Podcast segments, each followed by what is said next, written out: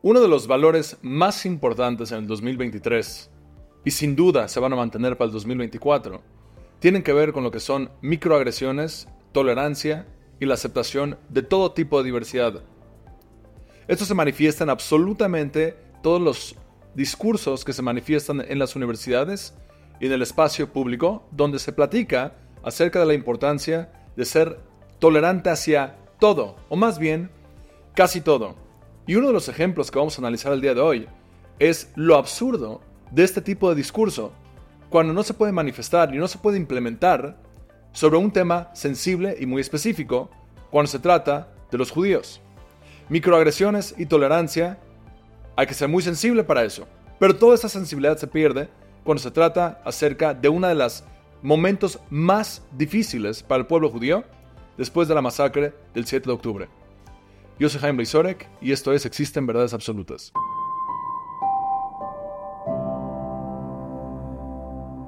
El 5 de diciembre, el New York Times publicó un artículo escrito por Brett Stevens y el artículo es titulado Silence is Violence, but not when it comes to Israeli rape victims.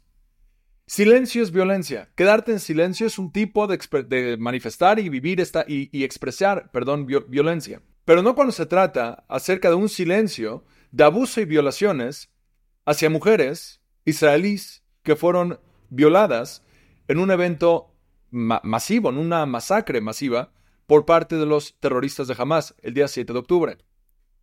En una entrevista por CNN, en este artículo se menciona, Dana Bash estaba platicando con una representativa llamada Pramila J. Paul y estaba platicando acerca del fenómeno y dice, Why so many progressive women have been silent? ¿Por qué hay tantas mujeres progresistas que han estado silenciosas, no han dicho nada?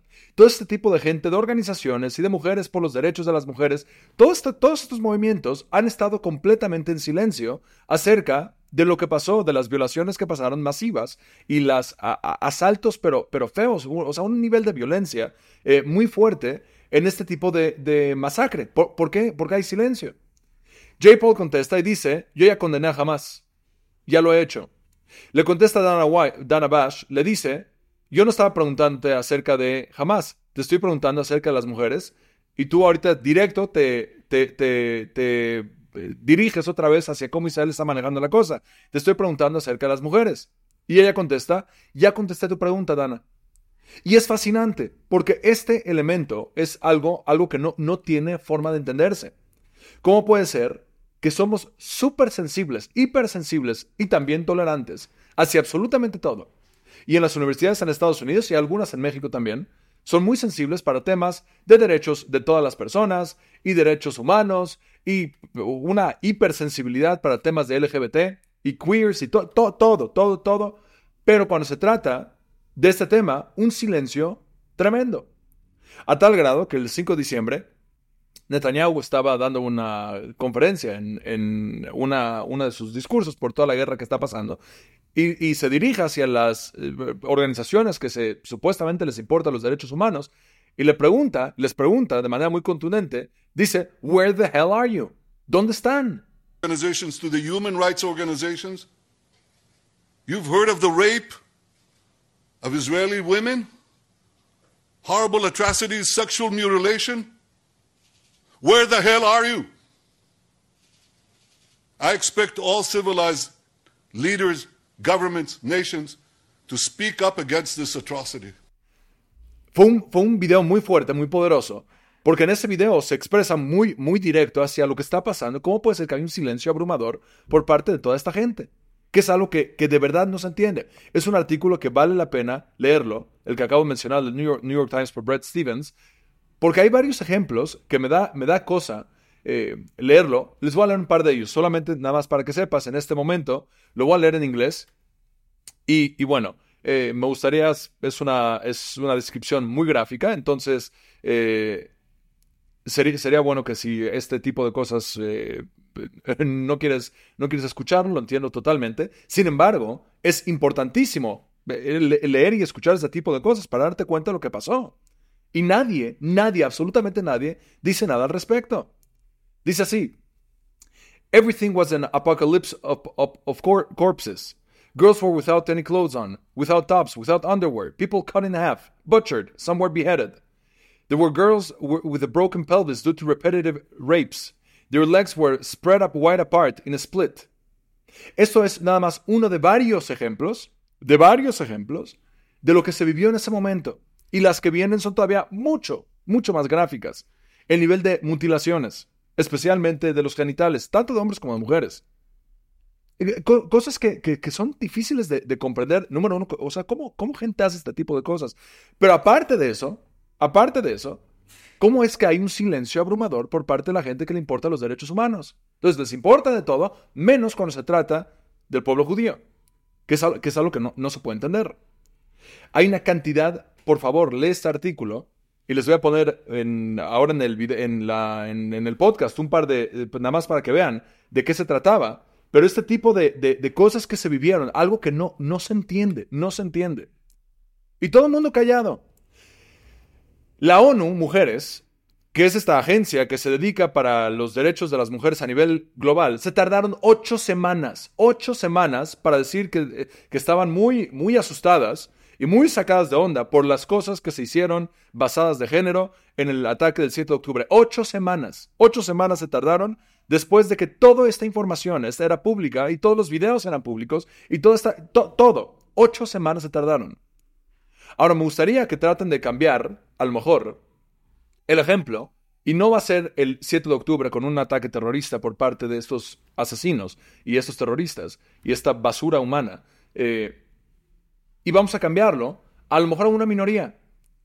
Imagínense que en México o en Estados Unidos hay un, algo así a minorías. Que esto le pasa a gente de la comunidad LGBT. Que esto le pasa a negros en Estados Unidos. Que esto le pasa a otra minoría que hoy en día, por el momento, tienen ese, ese nivel tan elevado de, de protección. El día uno, eh, apenas sucede algo así, antes que suceda algo así, ya tienes todas las noticias hablando y condenando este tipo de actos. Pero cuando se trata de esto, no. Y esto me lleva, cuando se trata de esto, me refiero específicamente de un ataque muy enfocado hacia el pueblo judío, hacia israelíes, hacia judíos. Y es algo que, que me, me, me, duele mencionarlo de esta forma, pero, pero es algo que en todos los artículos se, se habla acerca de esto. En uno de los eh, artículos por parte de Univision y en el, el Mundo y el País y en, en, en, absolutamente todo se platica acerca de este fenómeno. UN Women's Silence over October 7 Sexual Violence Betrays All Women, en un artículo del JC. El hecho que la ONU Mujeres se dedica para apoyar a todo este tema de género, pero cuando se trata de la gente judía en, Israel, de repente, de repente ya no, es, es un, dices, es, no, se puede entender esto. Este fue un artículo también del 5 de, 5 de octubre, del 5 de diciembre, perdón. Esto me lleva a analizar otro elemento que pasó muy, muy difícil de comprender, de los líderes que hemos platicado de las universidades más importantes en Estados Unidos. Y apenas en Estados Unidos, el mes de diciembre, hubo un escándalo muy fuerte en tres diversas universidades, en la Universidad de Penn State, en la Universidad de MIT y la Universidad de Harvard. Estas tres universidades eh, tuvieron un llamado por parte del Congreso en Estados Unidos y las tres presidentas de las universidades tuvieron una, audiencia en el Congreso sobre el antisemitismo. En un artículo, si lo quieren leer, de Univision, que se llama está titulado ¿A qué se debe el escándalo que sacuda a la vez a tres de las universidades más prestigiosas de Estados Unidos? Elabora un poquito acerca de esto y se menciona que Elizabeth Miguel, que fue la presidenta de Penn State, tuvo que renunciar por el tema, la polémica que surge en esta audiencia por el, por el Congreso en Estados Unidos. Y lo que pasa es que están platicando acerca de, eh, del antisemitismo, las vivencias que han tenido de, antisemitismo en las universidades. Y justamente empecé este podcast hablando acerca del elemento de las microagresiones y la sensibilidad y tolerancia, etcétera, etcétera, etcétera. Y después de elaborar un poquito acerca de esto, le pregunta Elise Stefanik, una congresista para Nueva York, pregunta en la audiencia en el Congreso, les pregunta lo siguiente. ¿El hecho de pedir el genocidio de los judíos violaba los conductos de conducta universitaria o no? ¿Sí o no? Les pregunta, ¿sí o no? Pedir por el genocidio de los judíos. ¿Es una violación del código de conducta universitario o no? Claudine Gay, que es la presidenta de Harvard, contesta, las reglas sobre intimidación y acoso son bastante específicas. Y si el contexto en el que se usa ese lenguaje equivale a intimidación y acoso, entonces tomamos medidas contra ello. Y dice ella, cuando el discurso se convierte en conducta, tomamos medidas. Le vuelvo a preguntar, cuando se trata pedir el genocidio, pedir el genocidio, ¿eso es, es un tema eh, de antisemitismo, sí o no? Le pregunta, ¿es un tema que va en contra de la conducta, sí o no? Y la respuesta que hizo mucho ruido fue lo siguiente. Contestaron en palabras diferentes, pero la frase fue, no, depende del contexto. La respuesta es sí, y por eso deberían dimitir. And Dr. Gay, at Harvard, does calling for the genocide of Jews violate Harvard's rules of bullying and harassment? Yes or no? It can be, depending on the context. What's the context? Pero todo salió, depende del contexto, depende del contexto. Ahora, te hago la mismita pregunta. Ah, cambiemos el ejercicio. Imagínate que en Penn State, imagínate que en Harvard University, imagínate que en MIT, uno de los elementos que se está eh, viviendo muy fuerte es que la gente dice, pidamos por el genocidio de la gente LGBT, pidamos por el genocidio de la gente negra. ¿Tú crees que la respuesta sería igual? ¿Tú crees que la gente diría, depende del contexto? ¿O la gente diría de manera contundente, para nada, esto es algo que va en contra de las normas de conducta. No solo eso, hay una cantidad enorme de ejemplos de varios alumnos de estas universidades que por haber dicho un comentario de lo que le llaman otra vez microagresiones, por haber dicho algo así pequeño, sin la intención de dañar a alguna persona, pero no fueron lo suficientemente sensibles, tienen, repercuten su desarrollo de, ciertas, de diferentes formas. Pero cuando se trata directamente, de manera explícita, decir, pedir por el genocidio del pueblo judío, eso no es, eso depende del contexto. Y por eso surgió toda una cantidad enorme de memes, muy fuerte, haciendo una burla de esto. Como se mencionaba, que igual cuando pasó lo mismito en, en la segunda, segunda, Guerra Mundial, bueno, no lo mismo, pero cuando pasó en la Segunda Guerra Mundial, en diferentes momentos que el pueblo judío ha vivido temas muy difíciles de antisemitismo y de masacres y demás, ¿Estuvo bien o mal? Bueno, depende del contexto. Siempre depende del contexto, porque da igual, mientras no se trate de las causas generales, que entre paréntesis es algo muy interesante, que los judíos en el mundo somos aproximadamente 15 millones en todo el mundo. Y es curioso que esta es la minoría, que no se trata como minoría. Sería bueno analizar a qué se debe esto. Sin embargo, días después de la controvertida audiencia, Elizabeth Miguel, la presidenta de Penn State, tuvo que renunciar. Sin embargo, Claudine Gay, que es la de Harvard, ella ha tenido mucha presión de renunciar, pero no lo ha hecho. Y tuvieron muchos, eh, varios donantes y varios legisladores pidieron que tiene que, que tiene que renunciar. Ella no ha renunciado. Y parte del motivo, que es fascinante, imagínense cómo saldrían las noticias. Claudine Gay, a diferencia de Elizabeth, eh, que es la de Penn State, ella es, es una mujer de color, es una mujer negra. Imagínate que las noticias tienen que despedirla a ella, pero aparte de los comentarios que dijo, o ella tiene que renunciar, pero aparte de los comentarios que dijo, ella queda con los, con los temas de, de sensibles de hoy en día, de asegurarte que no vayas a ofender, no vayas a maltratar, no vayas a decir algo que va en contra de la convención tolerante actual, y, y es un tema. Y por lo tanto, algo muy curioso sucede, que la de Penn State tiene que, Elizabeth Miguel, ella tiene que renunciar por toda la presión que se genera. Claudine Gay no, ella no. Ella no pierde su trabajo. Ahora, yo no soy el tipo de persona que busca que la gente cuando se equivoca pierda su trabajo, porque entiendo que de vez en cuando la gente comete errores, la gente dice cosas que a lo mejor no debería decir, no pensamos siempre todo lo que estamos pensando. No, soy ese tipo de persona y no, no creo que es lo correcto. Sin embargo, cuando sí eres un tipo de ideología que constantemente estás buscando la cancelación de absolutamente todo, pero en este caso no, me llama mucho la atención. Y fue un, fue un fue un desastre, fue un desastre lo que ocurrió en esa audiencia, porque las tres universidades, de las más importantes que hay, las presidentas de las universidades, para un tema sumamente claro en cuestiones de moralidad, la respuesta es no, depende del contexto. Y eso nos habla otra vez acerca de la falta de claridad moral que hay en las universidades más importantes y el adoctrinamiento que está surgiendo en ellas mismas. Y debes de preguntarte muy bien antes hasta qué grado quiere aportar a estas universidades, hasta qué grado no. Unos días después fue la fiesta de Hanukkah, y en la fiesta de Hanukkah conmemoramos lo que es este grupo de gente, los macabeos, en los años aproximadamente 165 antes de la era común. Los macabeos lucharon por su identidad judía y estaban dispuestos a entregar sus vidas con tal de poder vivir su judaísmo. Y eso para nosotros hoy en día es una fiesta muy, muy importante en la parte de identidad judía. Y hay una, una comunidad, una corriente dentro del judaísmo que se llama la Chabad, Chabad, J-A-B-A-D. Ellos son un grupo de gente que se toman muy en serio esta tradición, esta fiesta, y una de las prácticas, una de las tradiciones que ellos tienen es en todos los espacios públicos, obviamente buscando permisos y haciendo la forma más civilizada, tomando en consideración las sensibilidades de los diversos lugares, piden permisos para poder iluminar con este candelabro en diferentes lugares que represente esa luz de los macabeos que estuvieron dispuestos a tener un espacio de oscuridad.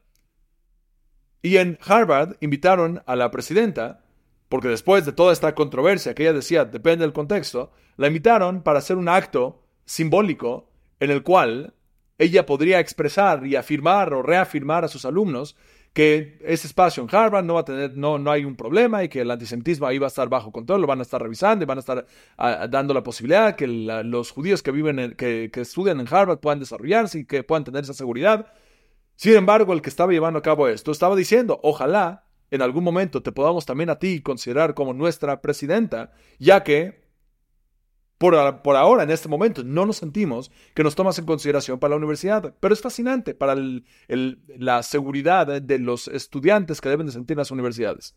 Y es muy interesante porque esto no pasaría con ningún, ningún, ningún otro grupo. Pero no solo eso. Esta misma señora, en el momento, la presidenta de Harvard, en el momento que estalla todo este tema de depende del contexto. En ese mismo momento surge otra controversia por un periodista que se llama Rufo y él se da cuenta que esta señora, la presidenta de Harvard, ha hecho una cantidad importante, se ha conducido de manera no honesta en cuestiones académicas por cuestiones de plagio. Y su disertación para, el, para, su, para su doctorado, muchos elementos fueron plagiados. Pero no le pasa nada. Cuando los estudiantes de la universidad cometen este delito de plagio, reciben varios tipos de consecuencias. Pero cuando se trata de la presidenta, no le pasa nada. En varios ensayos académicos que ella hizo, tienen este componente de plagio. Y será a lo mejor porque ella queda un poquito muy bien con las sensibilidades de aceptación y de diversidad y de temas de tolerancia que aceptamos y las prácticas comunes de hoy en día? ¿Será por eso? ¿Será que hay un trato diferente entre una presidenta y otra presidenta a causa de estos, de estos elementos que uno, que uno sí queda, sí checa con las sensibilidades actuales? ¿Será posible eso? ¿Y será posible que no queremos hacer todo un escándalo porque se trata de una persona que sí queda con estas sensibilidades? Al parecer, George Orwell, en su libro Animal Farm, le dio al clavo. Todos los animales son iguales, pero algunos son más que otros. Al parecer, todos los derechos humanos valen igual, pero unos más que otros. Yo soy Jaime Blizorek y esto fue Existen Verdades Absolutas.